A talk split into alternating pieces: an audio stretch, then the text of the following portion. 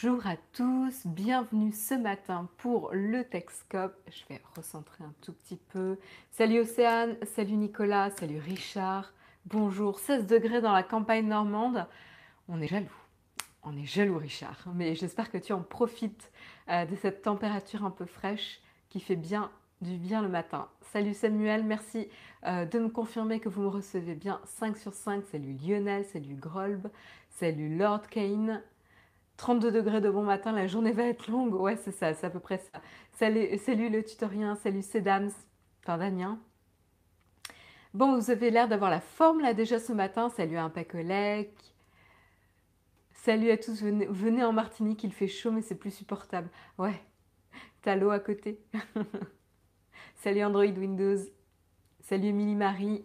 Salut JP Land.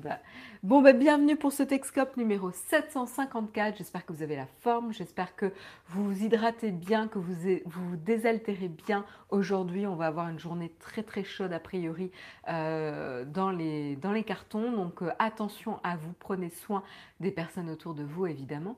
Euh, voilà, donc on se retrouve pour ce Texcope numéro 754. Comme tous les matins, on va quand même tout particulièrement remercier 5 personnes, 5 personnes qui nous ont soutenus sur Tipeee et euh, grâce à qui on peut continuer l'aventure. Donc ce matin, on remercie euh, tout particulièrement Vincent, Lolo, Oxo, LFV Tom et Jérôme. Voilà, donc pas Jérôme Kenborg euh, qui est dans la chatroom et qui nous a rejoint ce matin, mais un autre Jérôme. Voilà, donc merci, merci à vous cinq et merci à tous ceux qui nous soutiennent à leur manière, que ce soit en regardant les vidéos, en mettant des pouces euh, up, euh, enfin des pouces levés quand vous aimez euh, le contenu de la vidéo, que ce soit en en parlant autour de vous, à vos proches, à vos amis qui seraient susceptibles d'aimer, que ce soit en utilisant les liens d'affiliation ou en nous soutenant sur Tipeee ou Utip, comme nous le partage Samuel. Merci à tous ceux qui nous soutiennent à leur manière. Jérôme dit que vous pouvez quand même le remercier, même s'il ne soutient pas Naotech, il le soutient sa manière, puisqu'il bosse pour Naotech, évidemment. Donc un tonnerre d'applaudissements pour Jérôme Kenborg dans la chatroom.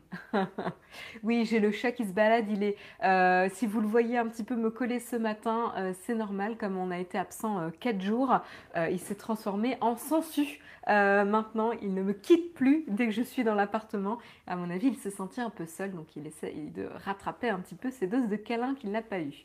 Voilà, donc j'ai un chat un peu collant en ce moment.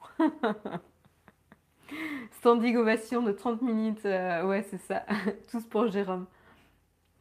Je suis le plus grand contributeur à la chaîne de très loin. Oui, ça c'est sûr. On n'en doute pas. Alors là, pour le coup. Donc voilà pour euh, ce matin. Mais de quoi on va parler ce matin pour ce Texcope quand même? Alors on a plein de petites news euh, assez sympas. Euh, on va parler notamment de Steam. et là on va parler un petit peu de la guéguerre Steam et Discord. Alors Steam était très connu des joueurs de, jeux vidéo hein, sur d'ailleurs plusieurs plateformes parce que justement le store Steam est disponible sur pas mal de plateformes et euh, enfin pour euh, voilà PC, Mac, etc.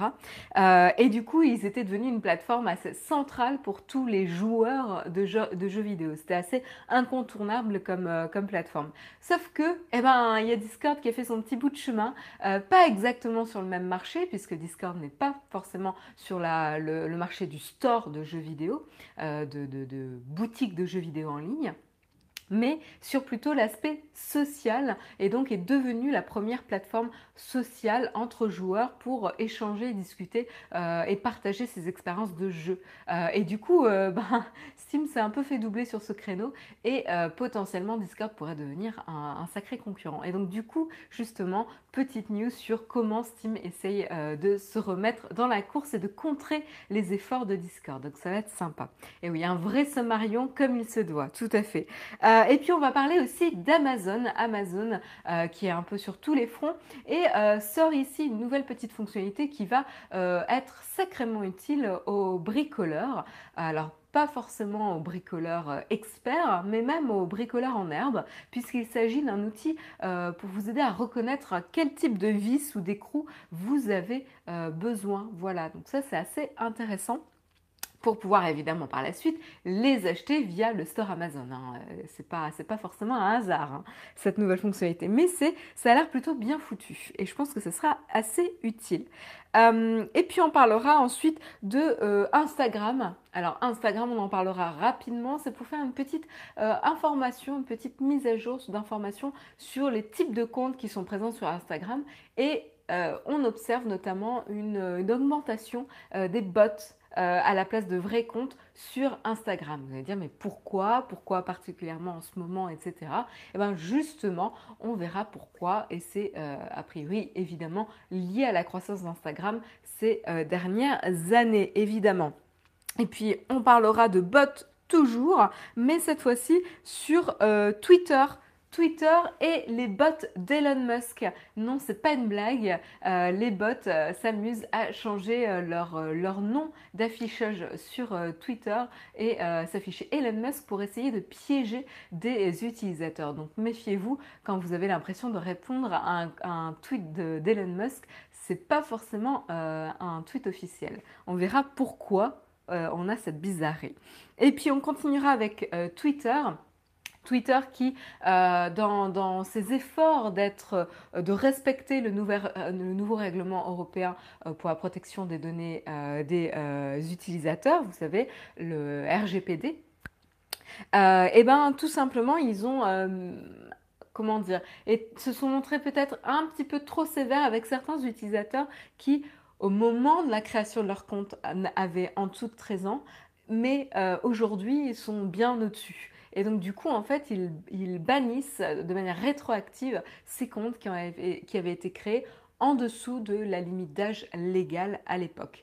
Euh, on verra pourquoi. C'est une contrainte potentiellement technique pour Twitter et euh, ça montre bien la difficulté de l'application aussi rapide euh, du règlement pour la protection des données privées.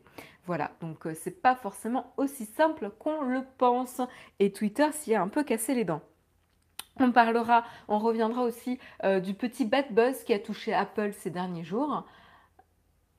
Euh, et euh, notamment au niveau des euh, problèmes de performance du processeur des derniers MacBook Pro, tout particulièrement le processeur i9, qui montrait des performances un petit peu en dessous du processeur i7, qui est censé être moins performant. Donc c'était un petit peu un comble, vous payez plus cher pour avoir un MacBook Pro moins performant. Et bien voilà, comme tu le dis, Suleiman, ils ont déployé un patch pour corriger le problème. Ils ont d'abord reconnu qu'il y avait un vrai problème. On verra de quoi il s'agissait un petit peu plus en détail tout à l'heure. Voilà, mais pour ceux qui ont été victimes de ce problème, vous devriez bénéficier d'un patch euh, très très rapidement si ce n'est pas déjà fait.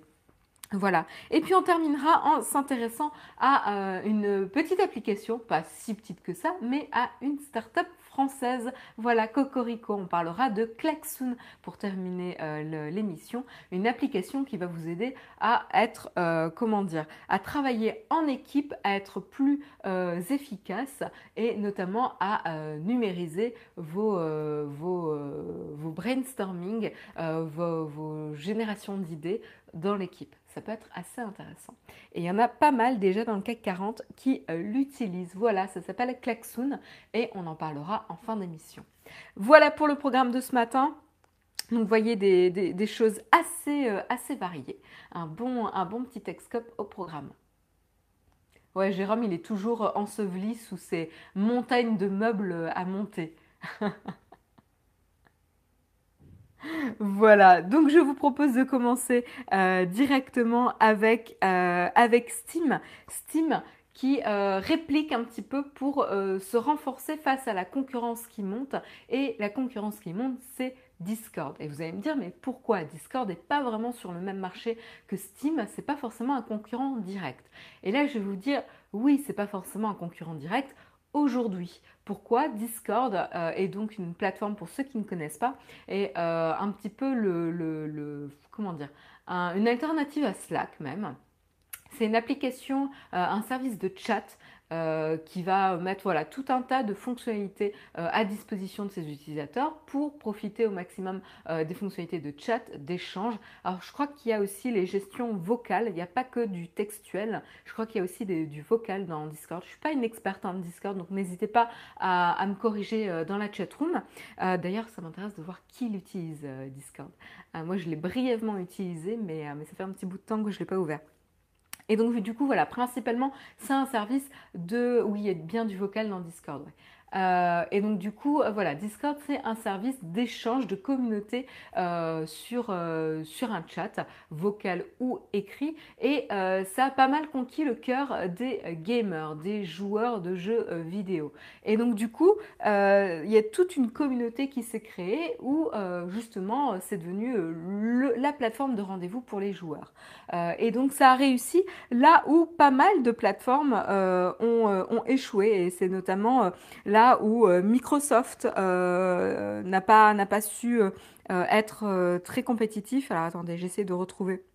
Voilà, il y a notamment Electronic Arts, Microsoft et Ubisoft qui n'avaient pas euh, réussi à atteindre euh, le, succès que Discord a, euh, parce qu'aujourd'hui, ils ont environ 130 millions d'utilisateurs enregistrés. Voilà, c'est quand même un beau, un beau score et un, beau succès, une belle reconnaissance pour Discord. Ils ont aujourd'hui 130 millions d'utilisateurs enregistrés sur la plateforme. Et ce qui est intéressant, la force de Discord aussi, c'est que c'est agnostique de plateforme, c'est-à-dire que vous n'avez pas besoin d'être exclusivement sur Microsoft ou euh, exclusivement jouer à des jeux Ubisoft ou euh, exclusivement jouer à des jeux Electronic Arts. Euh, c'est le problème de ces trois-là, c'est qu'ils sont, ils sont limités à leur propre catalogue, soit leur propre catalogue, soit leur propre store. Et du coup, ça vous demande, vous en tant que joueur, d'avoir de, de multiples listes d'amis en fonction de où vous jouez, ce qui peut être quand même assez euh, pénible et contraignant pour euh, les joueurs. Et donc du coup, Discord a réussi justement à s'affranchir de cette contrainte de plateforme et de type de jeu pour justement rassembler les joueurs sous euh, un même outil, sous une, même, une, même, plateforme de communauté. Donc ça, c'est ça, c'est assez intéressant. Il y a les mêmes fonctionnalités de Skype, partage d'écran, webcam, etc. Ouais, ça, tout à fait. Tout à fait, tout à fait. Euh, et donc du coup, euh, voilà, donc vous l'aurez compris, Discord est vraiment euh, sur le secteur des, des, utilisateurs jeux vidéo, pas que, mais, ça a pas mal conquis justement la communauté des, joueurs de jeux vidéo. Et puis à côté, euh, il y a Steam, Steam que vous connaissez forcément euh, dans la chatroom si vous jouez à des jeux. C'est euh, la boutique, la plateforme de boutique en ligne où vous pouvez justement acheter, vos, jeux vidéo et vous avez ensuite une gestion de votre bibliothèque où vous retrouvez tous les achats que vous avez faits, que ce soit pour y jouer sur Mac, sur PC, sur d'autres plateformes, etc vous pouvez euh, concentrer pas mal d'achats via cette boutique euh, un peu universelle euh, avec Steam. Et donc du coup, Steam avait eu beaucoup beaucoup de succès, hein. ça, avait quand même pas mal le vent en poupe. Là encore une fois, ils avaient aussi réussi à, rassembler pas mal de joueurs sur la même boutique, ce qui voilà générait pas mal d'attractivité, pas mal d'utilisateurs, etc. Et ils essayent aussi de les retenir sur Steam. Le but, c'est de garder Steam comme point de repère pour les joueurs de jeux vidéo, à la fois pour les achats et la gestion de votre catalogue de, jeux, et à la fois pour vos échanges sociaux, euh, communautaires avec la communauté des joueurs, tout simplement on imagine très facilement la possibilité de euh, se dire bah voilà euh, retrouver les gens qui jouent au même jeu que moi voilà quand on sait quel type de jeu vous avez acheté puisque vous êtes sur Steam vous avez votre compte Steam ben, Steam pourrait proposer des fonctionnalités type bah voilà dans votre liste d'amis vous avez un tel un tel un tel qui joue au même jeu que vous. Est-ce que vous voulez lui demander de vous rejoindre? Est-ce que vous voulez voilà chatter ensemble etc ce genre de fonctionnalités. Ils ont avaient pris un peu de retard sur le sujet. Ils se sont fait un petit peu doubler sur la l'aspect communautaire et social euh, par Discord et c'est là où le risque peut arriver. Parce qu'en effet, encore une fois, comme je le disais, Discord aujourd'hui n'a pas de store, euh, ils ont réussi à construire une communauté active sur la plateforme qui pourrait potentiellement concurrencer euh, Steam sur, sur cet aspect-là. Et aujourd'hui, si Discord n'a pas son store officiel, ça ne l'empêche pas demain de potentiellement euh, préparer ça ou de lancer cette nouvelle fonctionnalité. Et si ils le faisaient, s'ils étaient amenés à le faire, ils seraient un concurrent direct et très fort à Steam. Donc c'est là le danger euh, là où le danger réside pour Steam et c'est pour ça que justement ils essayent de se renforcer sur toutes ces fonctionnalités sociales euh, disponibles sur euh, Steam avec les Steam Chat et Steam Vocal avec les, voilà, features vocales, etc. Donc je trouve ça assez, assez intéressant. vous dans la chatroom, est-ce qu'il y a des personnes qui utilisent du coup soit Discord pour communiquer sur les, jeux vidéo ou vos, potes avec qui vous jouez aux jeux vidéo ou euh, vous euh, utilisez aussi les fonctionnalités de chat de, Steam qui n'étaient pas très optimales. Il va y avoir justement des nouveautés qui vont arriver pour se mettre un peu à jour, mais, euh, mais qui étaient quand même disponibles.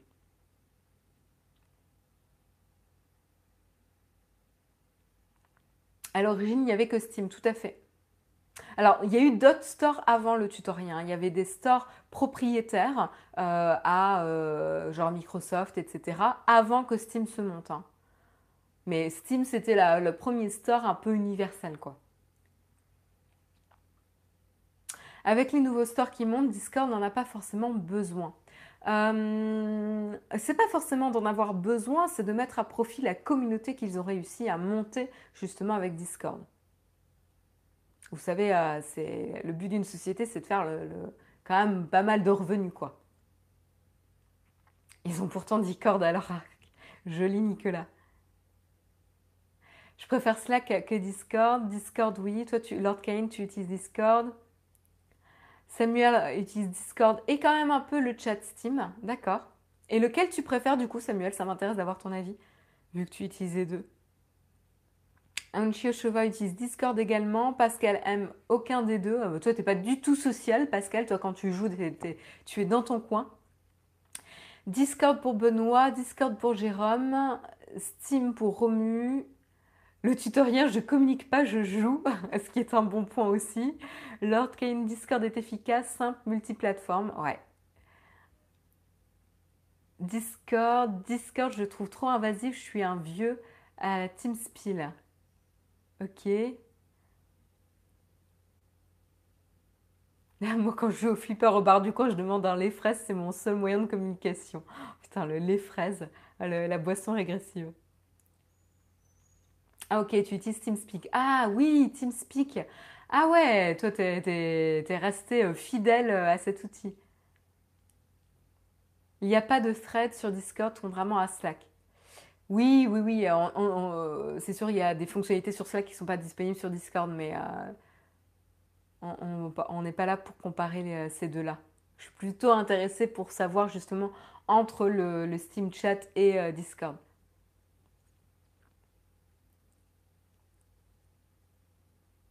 Marion, tu n'as pas relevé le jeu de mots. J'en ai relevé un, j'ai peut-être pas tout vu en effet. Discord pour le vocal et le chat écrit, Steam quand je suis en jeu, plus simple d'accès. D'accord. Ok, ok.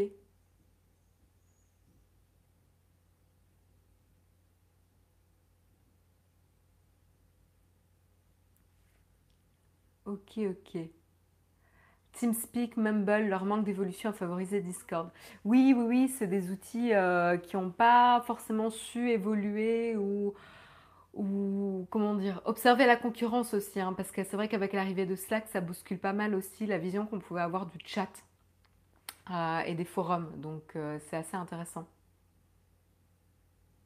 Mais euh, vous êtes quand même pas mal tous sur Discord, hein. vous n'êtes pas trop sur Steam. Est-ce que ça vous intéresserait quand même de changer du coup et de vous mettre plutôt sur Steam? Alors, ce que, ce que j'ai comme info, euh, c'est euh, parce qu'à savoir que Discord s'est lancé il y a juste trois ans, donc c'est très très très récent quand même. Mais euh, sur Steam, les nouvelles fonctionnalités de Steam, c'est notamment la possibilité de partager des gifs, des, des liens riches sociaux et, vidéos avec vos, vos amis sur Steam Chat, organiser vos amis ou les, les filtrer par, par favoris, par groupe, par exemple les, les personnes qui jouent au même jeu que vous, etc. Euh, par euh, partie, donc euh, sûrement par des espèces de sous-catégories potentiellement.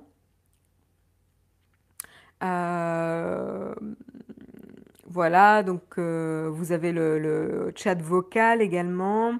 vous avez des choses qui ressemblent un peu au channel. Bref, pas mal de choses qui sont assez similaires à Discord également. Donc vous devrez, devriez retrouver facilement à peu près vos habitudes, les habitudes que vous avez sur Discord. Euh, business plan de Discord, euh, oui, euh, bah, je pense que c'est ça. C'est que il y a une partie qui doit être gratuite et puis en fonction des fonctionnalités ou de certaines limitations, vous devez passer sur la, formule payante. Je suis pas une experte de Discord, donc je peux pas vous, vous détailler, vous préciser ça en, détail, mais mais je, ouais, a priori, ça doit être ça.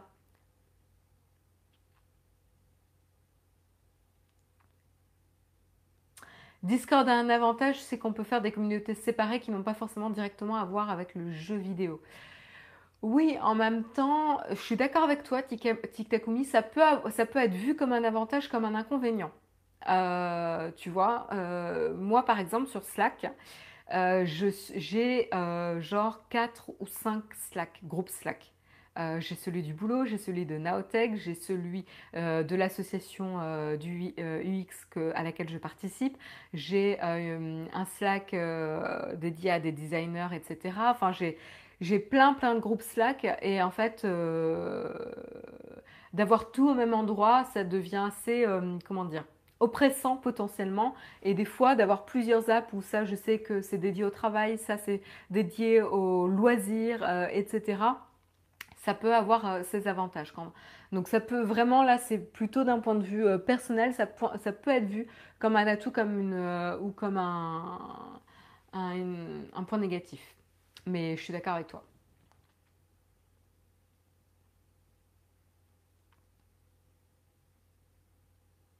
Association du X. Non, tu n'as pas bien entendu.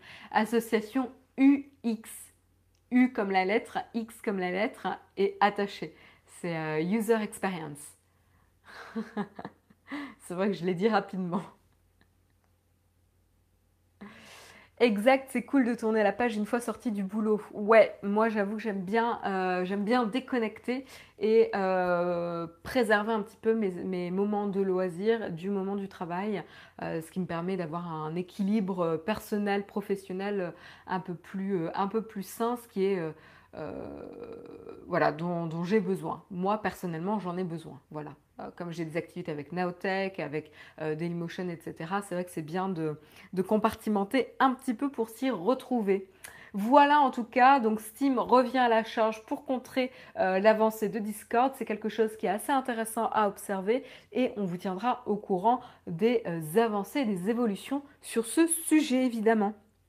Je vous propose de continuer avec Amazon. Amazon qui sort une nouvelle fonctionnalité qui sera a priori disponible euh, sur euh, les applications euh, iOS et Android bientôt. J'ai pas forcément de date, mais c'est une fonctionnalité qui devrait faire son arrivée et qui va ravir les bricoleurs de tout niveau, hein, que ce soit les bricoleurs experts qui en auront peut-être un peu moins besoin, les bricoleurs moyens ou les bricoleurs en herbe. De quoi il s'agit? Tout simplement c'est un petit outil qui va permettre, avec euh, de, la réalité, euh, de la réalité augmentée, d'identifier euh, une vis, une vis que vous utilisez, une vis ou un écrou ou un boulon, voilà, que vous souhaitez acheter.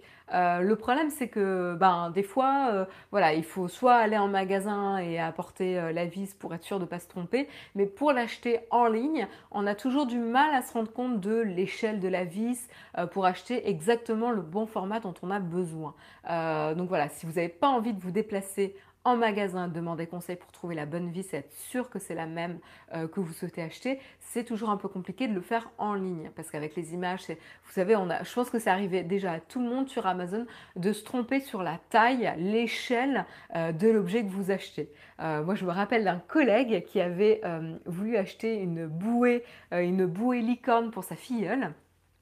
et en fait, il n'avait pas fait attention à la taille. Et en fait, la, était, la bouée était énorme. Euh, la licorne était énorme et donc du coup c'était plus pour un vraiment euh, un ou des adultes que euh, une petite fille. voilà. Donc c'était assez, hilarant. Des fois on a des, surprises assez rigolotes qui peuvent arriver. Bon, a priori, vous n'allez pas avoir une vis géante, mais bon, on n'est pas à l'abri de mauvaises surprises. Et donc, du coup, l'outil va utiliser la réalité augmentée. Donc, comment ça, va se passer? Et la, petite fonctionnalité va vous demander tout simplement de prendre une photo de la vis que vous souhaitez acheter euh, en d'autres exemplaires, la prendre la vis, euh, à côté d'une pièce, euh, de monnaie hein, pour pouvoir avoir une bonne échelle et le faire en sorte que ce soit aligné pour avoir le bon angle, etc. Donc vous allez avoir des guides. Je vais vous montrer un petit peu. Voilà comment ça se passe. Donc la première étape, vous avez la prise photo où vous voyez vous avez un, certain alignement avec la, petite pièce de monnaie pour que la, la reconnaissance euh, de la vis se fasse à la bonne taille. Ensuite, dans certains cas, on va vous demander de sélectionner plusieurs types d'informations pour préciser le type de vis, notamment euh, la tête. Euh, voilà, identifier un petit peu comment la tête est, faite, si elle est plate, si elle est bombée, si elle est, vous savez, en cruciforme, etc ce genre de choses. Euh, donc c'est assez, euh, intéressant euh, et ça a l'air assez bien foutu, moi je trouve, pour pouvoir s'assurer qu'on ne se trompe pas de type de vis à acheter. Je ne sais pas ce que vous en pensez, vous, dans la chatroom. Est-ce que c'est quelque chose qui vous aiderait potentiellement? J'avais la même idée avec les ampoules pour identifier les culots. Ouais, après, il y a peut-être moins de types de culots que de types de vis, je pense, potentiellement. Mais pourquoi pas? Pour monter les meubles Ikea, pour être sûr de prendre la bonne vis. Normalement, quand tu montes des meubles Ikea, tu as déjà les vis de fourni. Si tu les perds pas. Pour l'achat de vis, je suis encore à passer au magasin de bricolage. Ouais, Samuel, moi aussi pour l'instant, mais des fois c'est un peu contraignant quoi. Quand euh, il te manque une ou deux vis, euh, c'est un petit peu pénible quoi. Quelle idée quand même de commander une vis sur Amazon. Ah, un petit over, je pense qu'on avait ce genre de réaction pour beaucoup de types d'objets différents. Et de plus en plus, on achète un peu tout et n'importe quoi sur Amazon. Hein. C'est ça la magie d'Amazon. Enfin, je dis magie, mais ça peut être péjoratif aussi. Hein. Après, on a l'empereur de la bricole, le roi du boulon, le prince de l'écrou, le dieu du marteau à 14. Vous avez bien entendu, il s'agit de Jérôme Kenborg. Très joli, euh, Jérôme.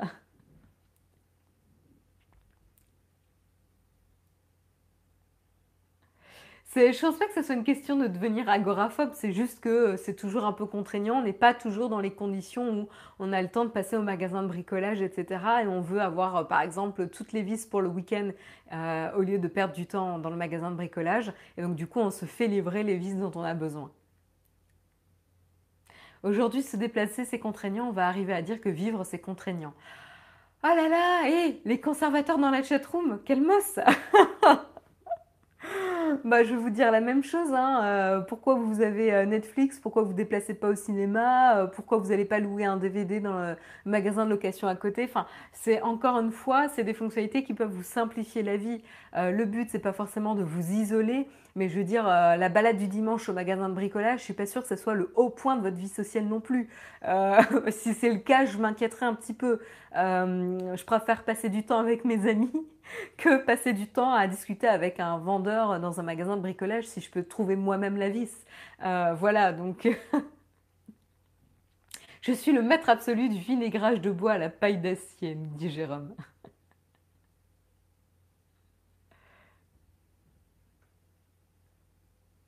Enfin voilà, moi je trouvais la fonctionnalité assez sympa euh, et surtout ça euh, permettait à Amazon de concurrencer en effet les magasins de bricolage et de rassurer les personnes sur la possibilité d'acheter des vis sur Amazon où c'est le genre un petit peu d'objet où on fait pas trop attention à ce qu'on a, c'est un peu difficile à identifier et surtout avec l'échelle on a toujours du mal un petit peu à se rendre compte du type de vis qu'il faut acheter.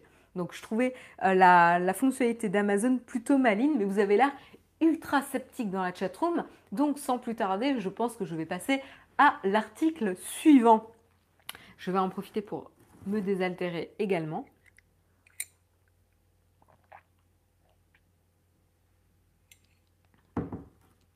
Voilà.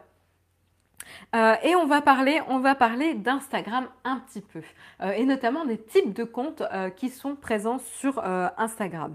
Et en fait, on se rend compte en analysant un petit peu à travers, à travers les années qu'il y a euh, un dixième des comptes sur Instagram qui sont en fait des bots. Et oui, euh, ces comptes automatiques euh, qui n'ont pas de réelles personnes derrière et qui vont être capables de poster des photos, des vidéos, écrire des commentaires, etc. pour générer des interactions sociales avec d'autres personnes et augmenter, enfin, récupérer des followers, etc. Et donc, un dixième des comptes d'Instagram aujourd'hui sont des bots. Ça représente 95 millions d'utilisateurs sur Instagram. Donc c'est vrai qu'en plus récemment Instagram s'est un petit peu vanté euh, d'avoir atteint euh, le milliard d'utilisateurs, mais du coup c'est à mettre en, un petit peu en, en perspective avec le pourcentage de comptes identifiés comme des bots. Euh, voilà, donc c'est vraiment pas rien. Euh, et à savoir, donc c'est une enquête qui a été menée par euh, le journal The Information. Et ce qui se passe en fait, c'est qu'on note une évolution à travers les années, c'est-à-dire qu'en 2015, il y avait 7,9% des, des comptes qui étaient des bots. 7,9% en 2015. Aujourd'hui, du coup, euh, en 2018, on est plutôt à 9,5% euh, des comptes qui sont des bots. Donc vous, verrez, vous, voilà, vous, euh, notez qu'il y a bien une évolution, une augmentation du nombre de bots par rapport au nombre total de comptes, ce qui peut inquiéter et à raison. Pourquoi? Parce que les bots sont des vecteurs aussi de propagation des fake news, des fausses, de de fausses informations, etc. Et on pourrait potentiellement se retrouver avec le même phénomène dont on a été victime sur Facebook lors des, différentes dernières élections, hein, que ce soit les élections pour le Brexit, euh, pour les élections américaines ou les élections françaises, où on s'en est pas trop mal sorti, mais il y a eu quand même euh, beaucoup, beaucoup de manipulations et de fake news, euh, c'est évidemment avoir le même phénomène sur Instagram. Je pense que Mark Zuckerberg, il doit en, avoir euh, sa claque un petit peu euh, de, cette problématique parce qu'alors entre Facebook et Instagram, euh, à chaque fois qu'il augmente un petit peu le nombre d'utilisateurs, il se retrouve avec de plus en plus de bots. En fait, c'est un peu la rançon du succès, on va dire. C'est que quand un réseau social ou une plateforme prospère et se développe beaucoup avec son nombre d'utilisateurs qui grossit, et eh ben, du coup, ça va tirer évidemment beaucoup d'arnaques et notamment augmenter en proportion euh, le, nombre de bots. Donc voilà euh, le danger euh, qu'on pourrait avoir sur Instagram. Faites attention quand vous interagissez avec des personnes que vous ne connaissez pas, des comptes que vous ne connaissez pas. Méfiez-vous de savoir si c'est des bots ou pas. oui, Lyrix, c'est passé la partie sur Discord, estime, désolé, c'était le premier article. Oui, euh, un, dixième de, de, c'est beaucoup, ouais. Ouais, ouais, ouais. Jérôme. J'ai le même problème, je ne sais jamais quel bot choisir. Voilà pour, pour Instagram. Donc, nouveau problème euh, pour Instagram. Et puis, on continue sur le sujet des bots, mais cette fois-ci pas sur Instagram, mais sur Twitter.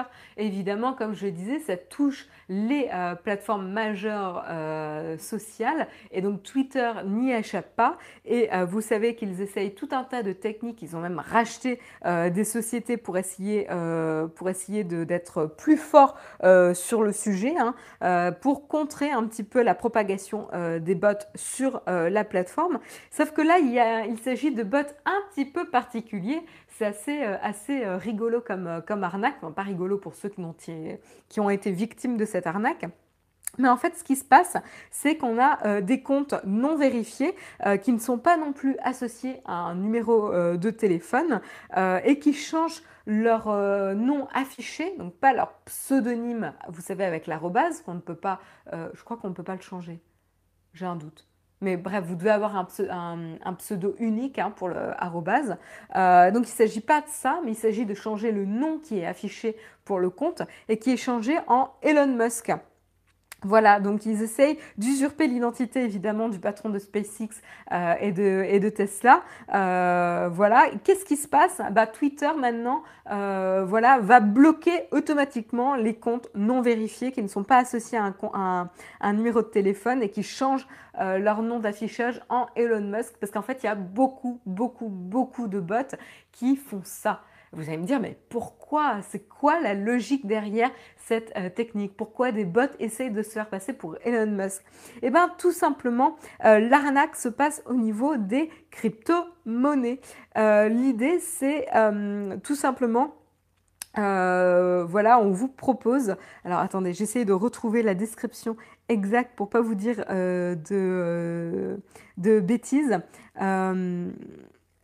Voilà, mais euh, les, tweets en général, les tweets de ces bots qui s'amusent à usurper l'identité d'Elon Musk, euh, en gros, ils essayent d'offrir aux utilisateurs une chance de, euh, de, démarrer avec la, la technologie blockchain et euh, alors, c'est pas uniquement les crypto-monnaies, mais c'est également avec les technologies, surtout blockchain, euh, et, euh, et, de récupérer des tokens euh, en, fonction, en, en échange d'argent. Voilà. Et donc, c'est de démarrer avec euh, la, la, blockchain, etc., et de se faire pas mal euh, d'argent avec une nouvelle crypto-monnaie que Elon Musk va mettre en place. Et donc, c'est vrai que là où le, le, la chose pourrait être potentiellement assez pertinente, c'est que Elon Musk est quand même très, très euh, connu pour euh, sauter un petit peu sur les nouvelles technologies. Il est sur euh, les voitures électriques, les voitures autonomes, sur les fusées sur l'énergie solaire, etc. Et donc sur l'intelligence artificielle, il s'est exprimé également. et donc du coup, voilà, ça fait sens aussi, entre guillemets, d'avoir des bots qui prennent avantage d'une personnalité qui euh, est connu pour réagir aux, nouvelles technologies et euh, aux nouvelles avancées euh, de la société pour essayer d'arnaquer les gens. c'est quand même plutôt bien bien vu. après, c'est un petit peu naïf de se dire que Elon Musk va te répondre en, en proposant une opportunité unique, toi, utilisateur lambda de Twitter, de te lancer sur une nouvelle crypto-monnaie avec Elon Musk. Forcément, on en rêve un peu tous. enfin bon, pas moi personnellement, mais bon voilà. Ça peut être séduisant, séduisant pour pas mal de personnes, mais évidemment, il faut toujours se méfier. Et d'ailleurs, ce qui est rigolo, c'est que pour contrer euh, ça, euh, pas Elon Musk n'est pas la seule personnalité euh, qui a été victime hein, de, de ce, cette manipulation. Il y a eu également, alors attendez, j'ai essayé de retrouver le nom. Le, le, fondateur de l'Ethereum, donc qui est, euh, qui est euh, donc une crypto-monnaie, donc euh, Vitalik Buterin, qui a également écrit sur sa biographie Twitter Not giving away Ethereum. voilà, parce que à chaque fois, il est justement ciblé par des arnaqueurs pour récupérer un petit peu cette opportunité et arnaquer d'autres utilisateurs Twitter. Donc justement, il est obligé de mettre dans sa bio non, je ne donne pas d'Ethereum donc arrêtez, euh, ne croyez pas ce que vous voyez au niveau des tweets. en gros, c'est ça. Donc euh, voilà, du coup Twitter maintenant a une politique d'automatisation pour bannir les comptes qui essayent d'usurper l'identité d'Elon Musk. Encore une fois, il s'agit de comptes euh, qui ne sont pas vérifiés, qui n'ont pas de numéro de téléphone associé et qui changent leur nom d'affichage par Elon Musk. Voilà, qui est donc une stratégie pas mal employée par les bots. Voilà, mais je trouvais ça assez, euh, assez cocasse comme, euh, comme, euh, comme arnaque. Voilà. Et puis on continue avec Twitter. Ils auraient pu faire un bot Nabila. ouais. Remarque, ça aurait pu expliquer les problèmes. Non, je vais être méchante.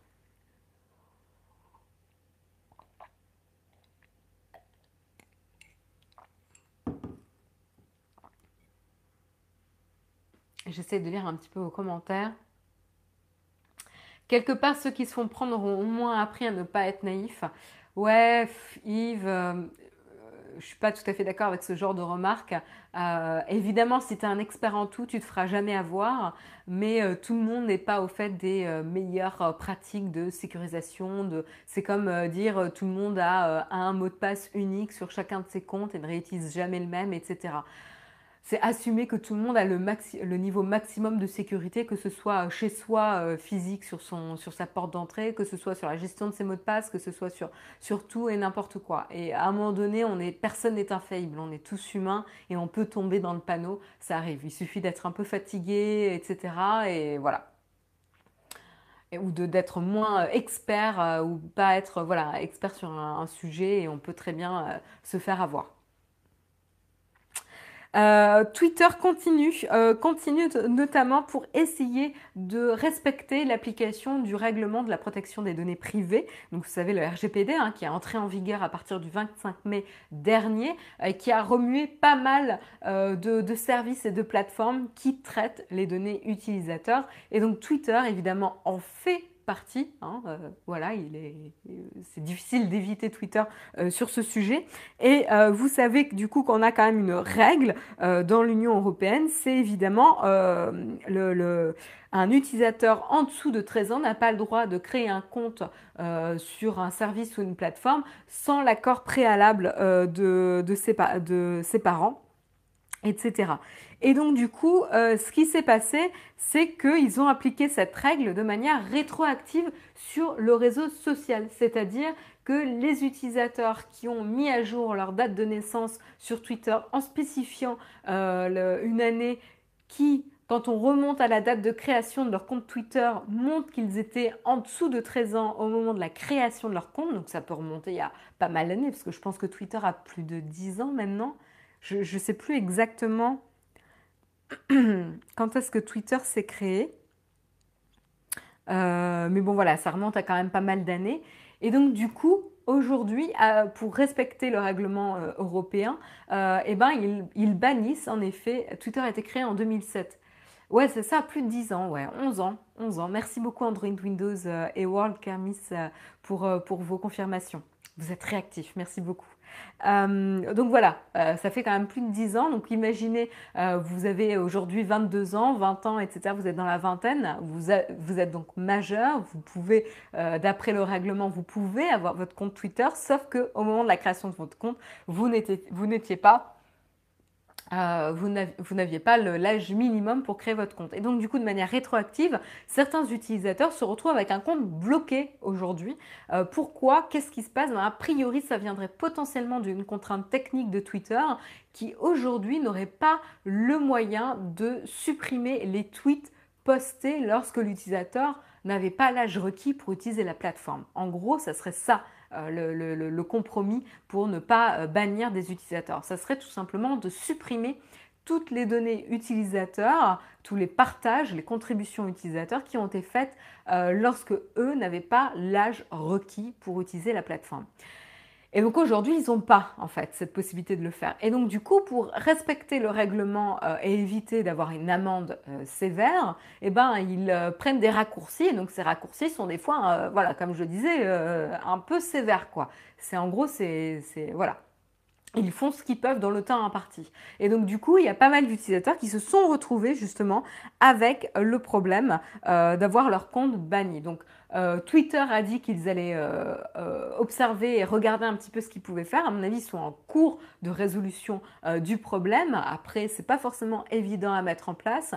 Donc c'est pour ça, à mon avis, que ça prend un peu de temps. mais, voilà, c'est dans, quelque chose qui est positif, c'est qu'en effet, ils, ils, veulent être transparents et respecter protéger les utilisateurs qui étaient trop jeunes à un certain moment mais euh, du coup, ils se retrouvent à appliquer euh, le, règlement de manière un petit peu euh, drastique, quoi, en attendant de pouvoir faire mieux. Donc on, sent, on sent un petit peu les mesures faites à la va-vite, un petit peu pour respecter le règlement de la protection des données privées. Voilà. mais ça ne devrait pas durer, je pense. C'est récent qu'on puisse ajouter sa date de naissance sur Twitter. Non, ça fait quelques années Android Windows. Euh, moi, ça fait pas mal d'années hein, que j'ai spécifié ma date de naissance sur Twitter.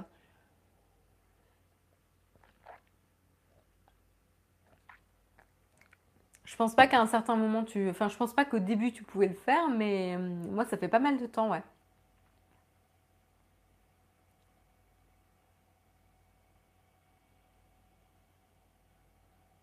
J'ai envie de jouer mon vieux, mais 13 ans, c'est quand même trop tôt. Oui, 13 ans, c'est euh, l'âge euh, légal qu'il faut avoir pour pouvoir créer un compte sur des plateformes de réseaux sociaux, enfin, etc.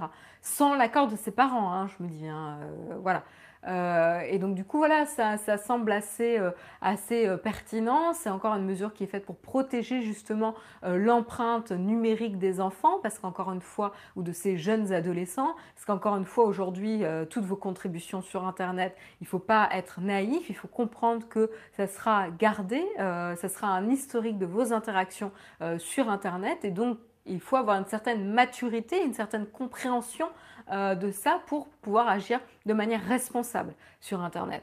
Euh, voilà, donc soit les parents accompagnent euh, et donnent leur accord et accompagnent ces jeunes ados sur la sensibilisation sur l'usage de ces plateformes. Dans tous les cas, je pense qu'un accompagnement est nécessaire, mais c'est vrai qu'il y a quand même cette petite règle à respecter. Wow, je suis pas passée loin. Moi, je me suis inscrite en 2012 lorsque j'avais 15 ans. Ah oui, en effet, ouais, euh, World Kermis. Enfin bon, quand même, ça va. 15 ans, t'étais quand même un peu plus large, mais ouais, ouais, pas mal. Quand j'avais 13 ans, le réseau social, c'était le téléphone fixe. Moi, c'était MSN. Euh, les, forums euh, et tout.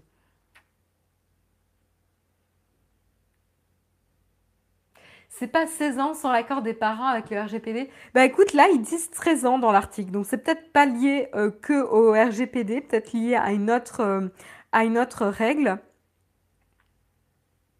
Euh, hop, hop, hop, je regarde. Alors c'est peut-être pas que lié. Ils disent que c'est lié dans le cadre de la RGPD, mais c'est peut-être lié à une autre règle appliquée dans un, dans un autre par un autre règlement, je ne sais pas. Voilà, c'est possible.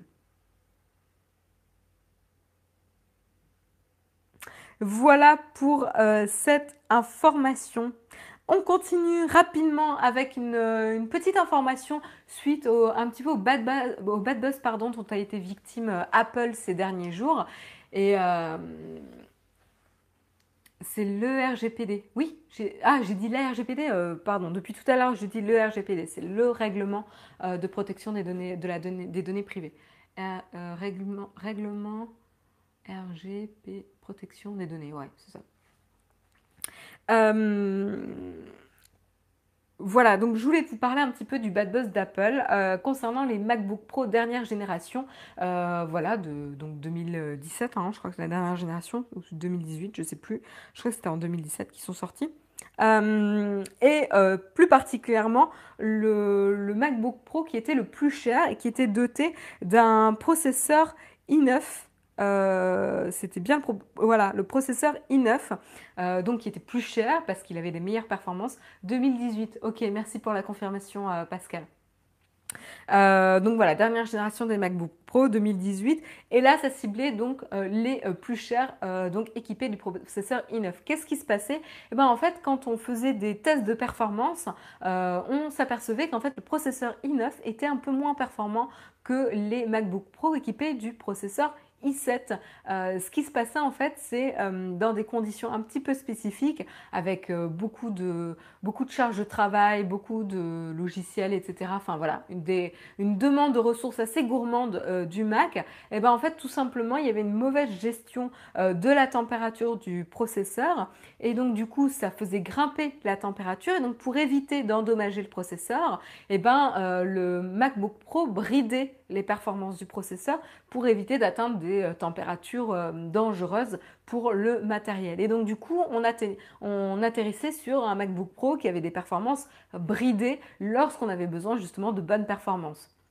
Et donc du coup, le problème euh, a été reconnu par, par Apple. les CPU baissent leur fréquence quand, la, quand la température monte. Tout à fait, ouais. C'est, tout ça, c'est une mécanique de protection du matériel. Tout à fait. Euh, et donc du coup, euh, ça a été reconnu par Apple. Et en fait, a priori, ça serait euh, venu d'un petit bug logiciel qui est rassurant parce que du coup c'est plus facilement euh, euh, possible à Apple de le corriger évidemment par une mise à jour. Euh, mais voilà, ça venait d'un petit problème logiciel. et donc du coup ce qui s'est passé c'est que Apple a reconnu et en plus ils ont déployé un patch qui pèse 1,5 giga quand même, hein, donc c'est pas pas rien comme patch pour justement corriger ce problème et permettre aux utilisateurs des MacBook Pro de bénéficier de la pleine puissance de leur processeur, tout simplement. Euh, donc ça, c'est quand même un petit peu rassurant hein, quand on sait quand même euh, le prix qu'on peut euh, payer pour un, pour un Mac. On, attend évidemment d'avoir son retour sur investissement en termes de performance. A priori, les premiers retours sont, sont prometteurs. Puisque les performances des premiers youtubeurs là qui ont testé sont, sont au rendez-vous a priori. Donc, donc voilà. Euh, il y aurait vraiment une différence vraiment sensible euh, avec, euh, avec le déploiement du patch. Est-ce que vous, vous avez été touché par ce problème dans la chatroom?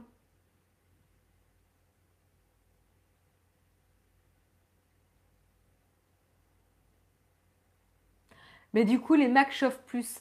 Non, bah, je pense que c'est n'est pas forcément lié au fait que les Mac chauffent plus, c'est potentiellement lié à la gestion de la température versus performance du, du processeur.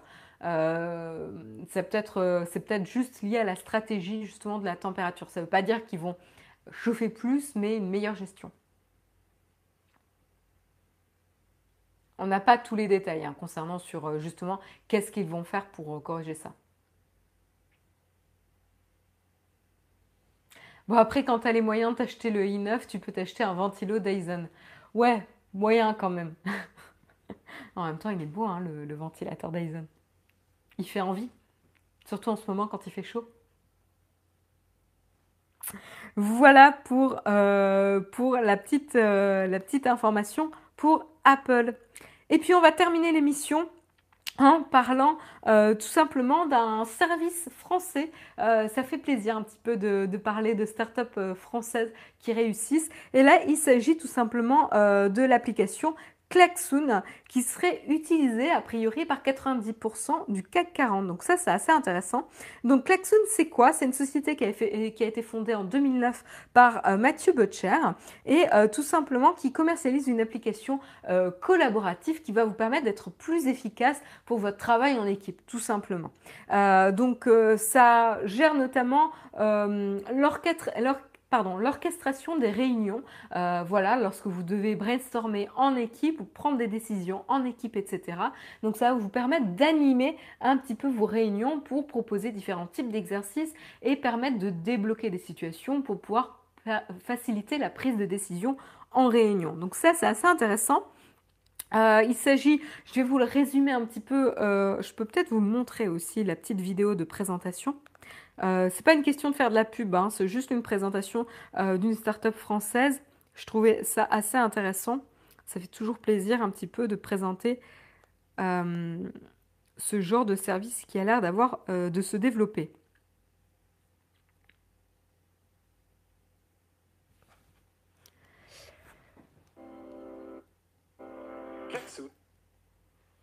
Alors, j'essaie de. collabore efficacement. Nuage de mots, sondage, quiz, pour vous permettre d'en faire plus en équipe tous les jours. Klaxoon a remporté de nombreux prix, dont deux CES Innovation Awards. Depuis deux ans, Klaxoon est une des plus grandes croissances en Europe. Des milliers d'équipes dans 114 pays travaillent avec Klaxoon au quotidien. Klaxoon nous a permis d'améliorer. Voilà, donc je vous montre pas toute la, je vous montre pas toute la vidéo, mais vous l'aurez compris, euh, c'est une, application qui va vous permettre d'être plus efficace en réunion et d'animer euh, vos réunions et de numériser un petit peu vos réunions. Qu'est-ce qui se passe? C'est beaucoup de sociétés euh, et moi-même aussi, j'utilise beaucoup les post-it, les whiteboards, les paperboards, etc. pour faire des croquis, animer les réunions avec des post-it, etc., pour organiser un petit peu les idées, les feedbacks des équipes, etc. Euh, et, là-dessus, on va prendre des décisions. Et là, en fait, l'idée, c'est euh, pour éviter de perdre un petit peu tout ce, processus de réflexion euh, qui est génératif d'idées, qui permet d'avancer pour, les produits et, les services, et eh ben, c'est de garder une trace et de numériser un petit peu cette approche. Alors, je dis pas moi, personnellement, j'aime bien le papier, mais, euh, mais je vois l'intérêt que peut avoir aussi ce type de service. C'est assez intéressant, surtout quand on n'a pas forcément l'habitude de faire ce type d'exercice, type sondage, euh, brainstorming, etc. Quand on n'a pas l'habitude d'animer un petit peu des réunions de manière euh, ludique et de dynamiser un peu la génération d'idées eh ben, ce genre de service peut être vraiment, vraiment intéressant. Donc, bravo, bravo à eux. et donc, je crois qu'ils sont 100, 170 aujourd'hui. Alors attendez, j'essaie de vous retrouver un petit peu. Ouais, 170 salariés aujourd'hui. Ils prévoient aussi de créer 100 postes supplémentaires d'ici un an. Ils sont déjà, euh, ils ont un siège à Rennes, euh, mais ils sont également basés à Grenoble, Lille, Lyon, Marseille, New York et Paris. Donc ils se développent beaucoup, beaucoup, beaucoup, euh, et c'est assez, assez sympa. Ils ont aussi une solution pour garantir l'aspect privé des données qui sont partagées, hein, notamment faire en sorte que l'application soit disponible sur des serveurs dédiés à la société pour éviter de stocker des choses en dehors. Donc vraiment, ils ont une approche assez, assez intéressante euh, ils ont levé 5 millions de dollars en 2016, notamment auprès de Xavier Niel. Et, euh, ils, ont réalisé un, ils ont réalisé un tour de table aussi de 50 millions de dollars en mai dernier. Voilà, donc euh, assez intéressant hein, comme approche. Est-ce que vous, c'est quelque chose qui vous intéresserait dans la chatroom de travailler de cette manière-là? Ça ne servira pas pour tout le monde, mais ça peut être sympa. Oui, en effet, hein, il ne s'agit pas d'être l'outil que toutes les sociétés utilisent, mais je pense que ça peut être euh, pertinent pour pas mal de sociétés. Comment peut-on parler de travail d'équipe dans des jobs organisés en hiérarchie avec des chefs?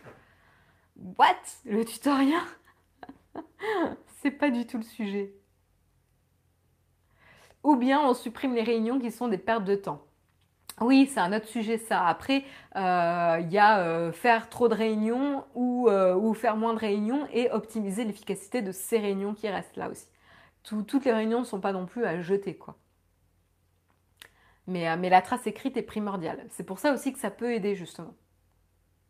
Payant gratuit l'application. Je pense qu'il y a, comme c'est quelque chose plutôt à destination des professionnels, je ne connais pas en détail hein, la formule de la chose, mais je pense que euh, pour en profiter, tu dois peut-être avoir quelque chose à tester gratuitement et puis après, très rapidement, ça doit passer sur du payant. Le concept, c'est en gros de numériser ton whiteboard ou ton paperboard. C'est votre tableau blanc ou euh, vos post-it géants, etc. Vous pouvez euh, faire de l'idéation ensemble, quoi.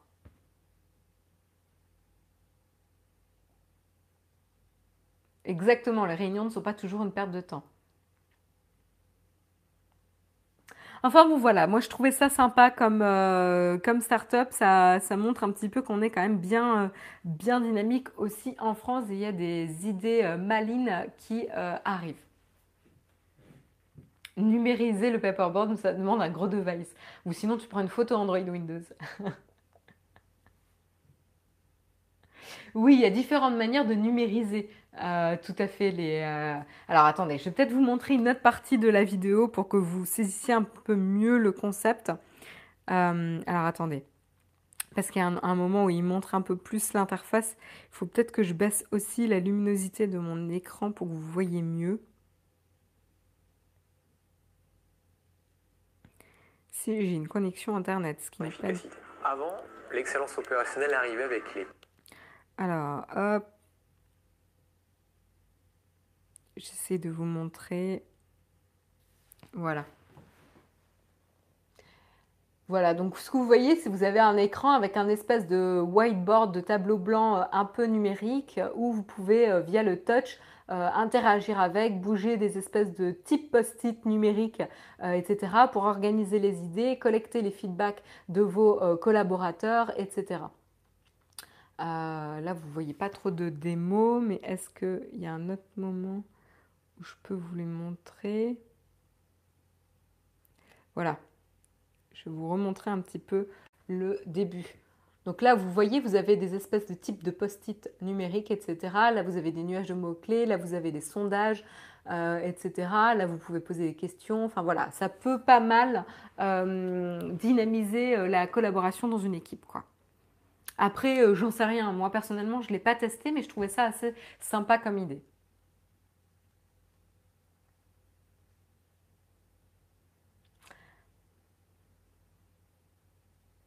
Dans ma boîte, on a un tableau électronique où on peut dessiner et exporter des PDF après les réunions. Bah, tu vois, TikTakumi, c'est déjà un petit peu ça. Hein.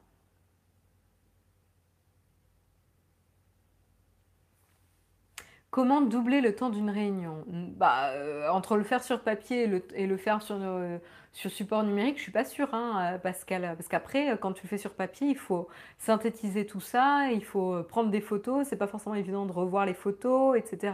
Donc pourquoi pas? Pourquoi pas? Du coup, tout le monde se connecte via PC ou smartphone sur le même réseau. Oui, potentiellement, je pense que c'est ça. Il doit y avoir, euh, soit l'application est installée, c'est pas forcément euh, une problématique de réseau, euh, mais vous êtes tous logués sur un compte d'entreprise, etc. Une gestion de compte entreprise, soit vous êtes sur même, la même connexion, etc. Enfin, il y a différents moyens de le faire. Mais en effet, vous pouvez interagir directement via votre smartphone. Moi, ce qui me fait un peu peur là-dessus, c'est en effet, tout le monde est penché sur son smartphone pour interagir avec le tableau au lieu de discuter, parce que le but des réunions, c'est aussi d'avoir une discussion, c'est là où émergent les idées. Alors si tout le monde est, concentré sur son smartphone, c'est pas forcément le but, et autant que chacun reste à son bureau, quoi. Mais à voir, à voir, je pense qu'il y a des bonnes et, mauvaises manières d'utiliser cet outil, quoi. Ça ne reste qu'un outil, au final. Voilà, voilà. Euh, c'est la fin de l'émission. Il est 9h, euh, je tout pile. Je vais rester 5 minutes avec vous pour répondre à toutes vos questions. Donc n'hésitez pas, préparez vos questions. Je vais juste vérifier s'il y a des questions platinium prioritaires aujourd'hui euh, pour ne pas les rater. Euh, en tout cas, je vous remercie d'avoir suivi l'émission. J'espère que ça vous a plu. Euh, je souhaite une excellente journée à ceux qui doivent nous quitter, évidemment, et donne rendez-vous, évidemment, demain matin à 8h en compagnie de Jérôme pour le reste de la semaine. Voilà, très bonne journée à ceux qui doivent nous quitter. Et n'oubliez pas, si vous avez aimé l'émission, de mettre un petit pouce up pour nous soutenir. Voilà. Du coup, il n'y a pas de questions platinium. Merci pour ta confirmation, euh, Samuel. du coup, est-ce qu'il y a des questions dans la chatroom? Du coup, faire des réunions en restant à son bureau, ça peut être l'idée. Ouais, potentiellement, Nicolas, ouais. Est-ce qu'il y a des questions? N'hésitez pas. Hein, que ça ait rapport d'ailleurs avec les news du jour, euh, les, nouvelles dont on a discuté ce matin, ou que ça n'ait pas de rapport, il n'y a pas de problème.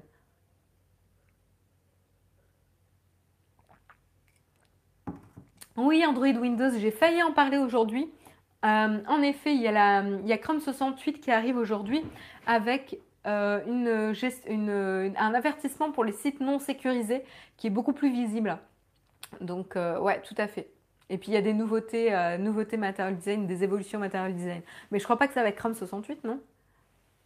C'est des rumeurs encore. Enfin, il n'y a pas encore eu de choses déployées.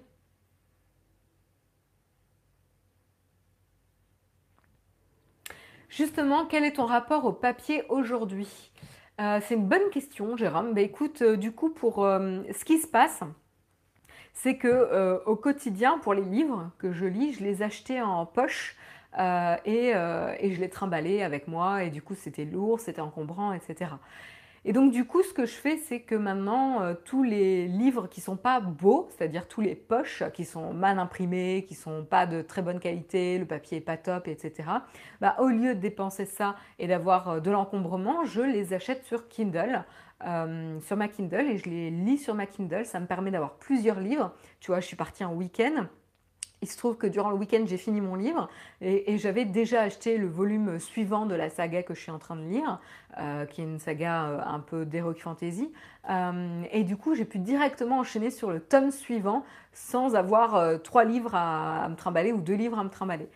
donc ça, moi, je trouve ça super utile. Après, c'est vrai que pour les beaux livres, les livres que je veux pouvoir relire, que j'ai vraiment particulièrement aimé, c'est tout à fait possible que je les achète en beau format pour me faire une bibliothèque papier physique, quoi, pour pouvoir profiter un peu plus de ces, ces livres qui m'ont marqué. après, pour, pour le travail au quotidien, je suis quand même restée très papier parce que ça te permet, comment dire, tu vois, quand tu as besoin de crayonner, euh, t'as pas besoin. Des fois, l'outil numérique va mettre une distance entre toi et tes idées. Euh, et du coup, tu vas perdre plus de temps pour formaliser tes idées à essayer d'utiliser un outil numérique qui a ses contraintes. Euh, voilà, euh, il faut l'utiliser d'une certaine manière, que tout simplement utiliser papier et stylo et tout simplement faire des petits croquis dessus, noter un peu tes idées en bordel. Et après, une fois que j'ai généralement que j'ai cette partie papier, j'organise un peu mieux mes idées Euh, soit je prends des photos euh, quand j'ai des croquis euh, utiles ou, un petit peu de wireframing en, papier pour tester le, parcours, parce que moi je travaille sur donc les parcours utilisateurs, que ce soit sur des applications, enfin des services ou des produits, etc. Euh, et du coup, je vais généralement le prendre en photo pour voir un petit peu l'enchaînement du parcours, si ça fonctionne ou pas, etc. Puis après, euh, il y a d'autres étapes qui vont être plutôt sur l'aspect euh, numérique. Mais, mais, mais voilà, je suis quand même très très papier au travail en première phase. Parce que je trouve que justement, c'est plus direct.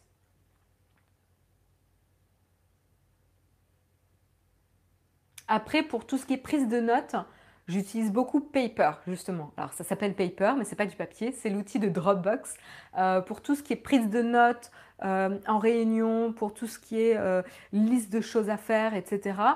généralement, j'ai un, voilà, j'ai un document Paper par mois ou différents de temps où euh, je sais que j'ai, euh, je, je, fais un petit peu des comptes rendus de tout ce que je dois faire, tout ce qui est en suspens, tous les points euh, à traiter, etc. Pour garder un petit peu dans un endroit, pour garder la trace de ce que je dois faire.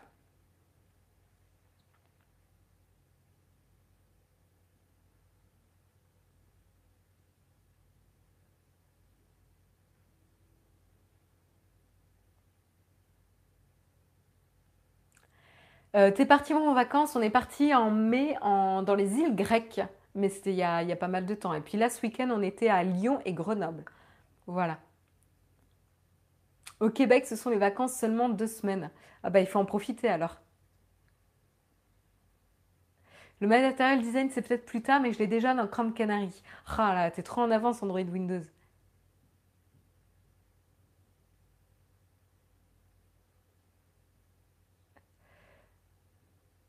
Euh, quelle série tu lis en ce moment? Euh, Quelle série je lis en ce moment? Alors attendez, il faut que je vous retrouve le nom. C'est. Euh, je ne me rappelle plus du nom. Alors attendez, il faut que j'ouvre Amazon. hop, hop, hop, et que je vous retrouve mes achats pour vous dire ça. alors voilà, c'est une série. L'auteur c'est N.K. Jemisin. Euh, J-E-M-I-S-I-N, euh, N.K. Jimisin. Et en fait, la saga, c'est euh, Broken Earth Trilogy. désolée, je le lis en anglais. donc, je ne sais pas le titre en français. Je sais que les livres sont disponibles en français, mais ils étaient euh, trois fois plus chers. Donc du coup, je les ai tous, euh, achetés en anglais et j'utilise la fonction Wordwise euh, sur la Kindle. Et, j'aime bien parce que c'est un, vocabulaire un petit peu spécifique et tout. Donc ça me, fait un peu monter en compétence en anglais. et du coup, c'est la trilogie Broken Earth. Donc comme je vous le disais, il y a trois livres. C'est une trilogie. Et là, je viens de commencer le dernier livre. C'est The Stone Sky. Euh, et donc ça a gagné aussi des, prix, etc. Et je crois que euh, le deuxième tome, c'était The, Obelisk Gate, euh, qui avait aussi gagné un prix. Et est-ce que j'ai le premier livre? Ouais, non, voilà. Et du coup, du coup, je crois que je l'ai trouvé dans une liste de romans heroic fantasy recommandés par The Verge, un truc dans le genre. Voilà.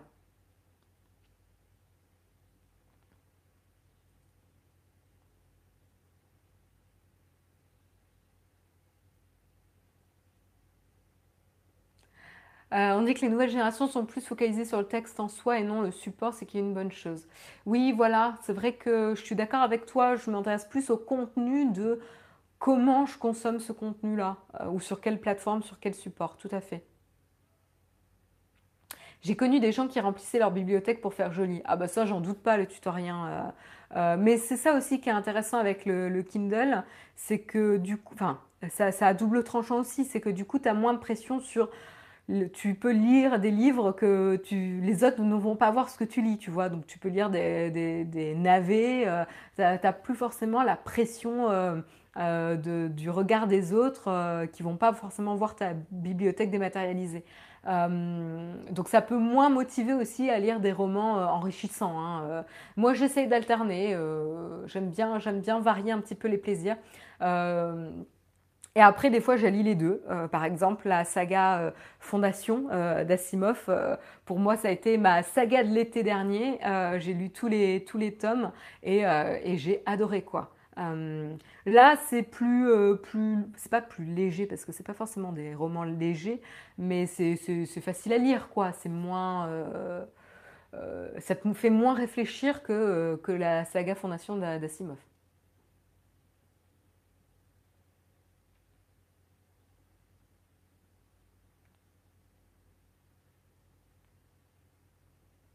Moi, pour les notes simples, j'utilise Google Keep. Pour les notes plus importantes, j'utilise Evernote.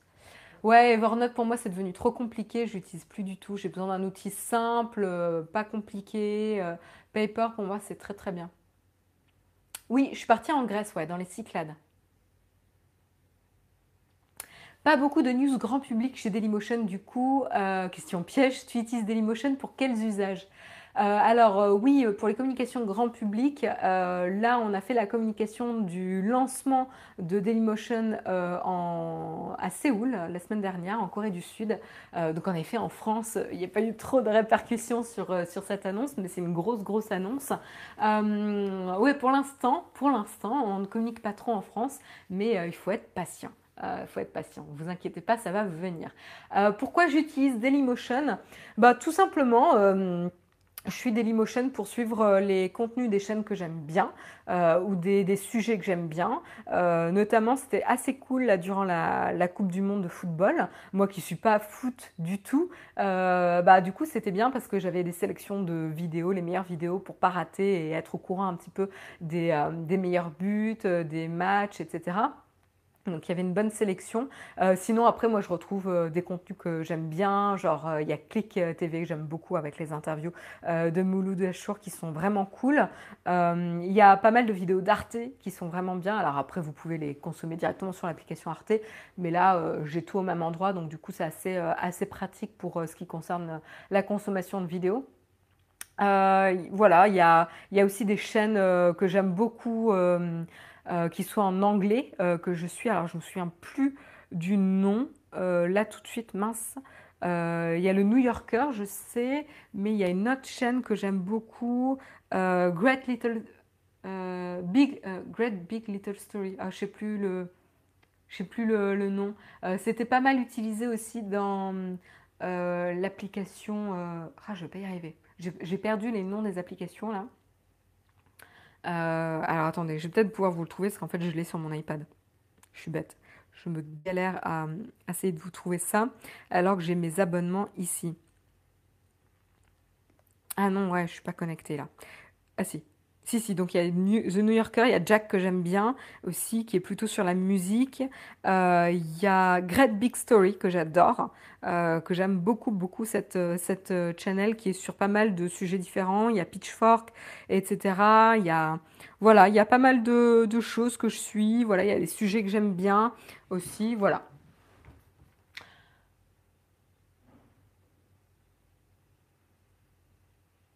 Alors, j'essaie de, prendre une dernière question.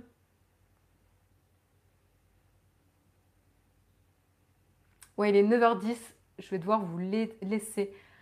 Euh, bon, ben voilà, vous êtes en train de discuter entre vous. Ben, du coup, c'était la dernière question que je prends aujourd'hui. Si vous avez d'autres questions, gardez-les pour Jérôme demain matin. En tout cas, je vous remercie de m'avoir suivi ce matin. Oui, il y, a mon, chat qui s'est mis sur son arbre à chat là. Hop, ici. Euh, il vous a fait un petit coucou. Euh, je vous souhaite une excellente journée. Je vous donne rendez-vous.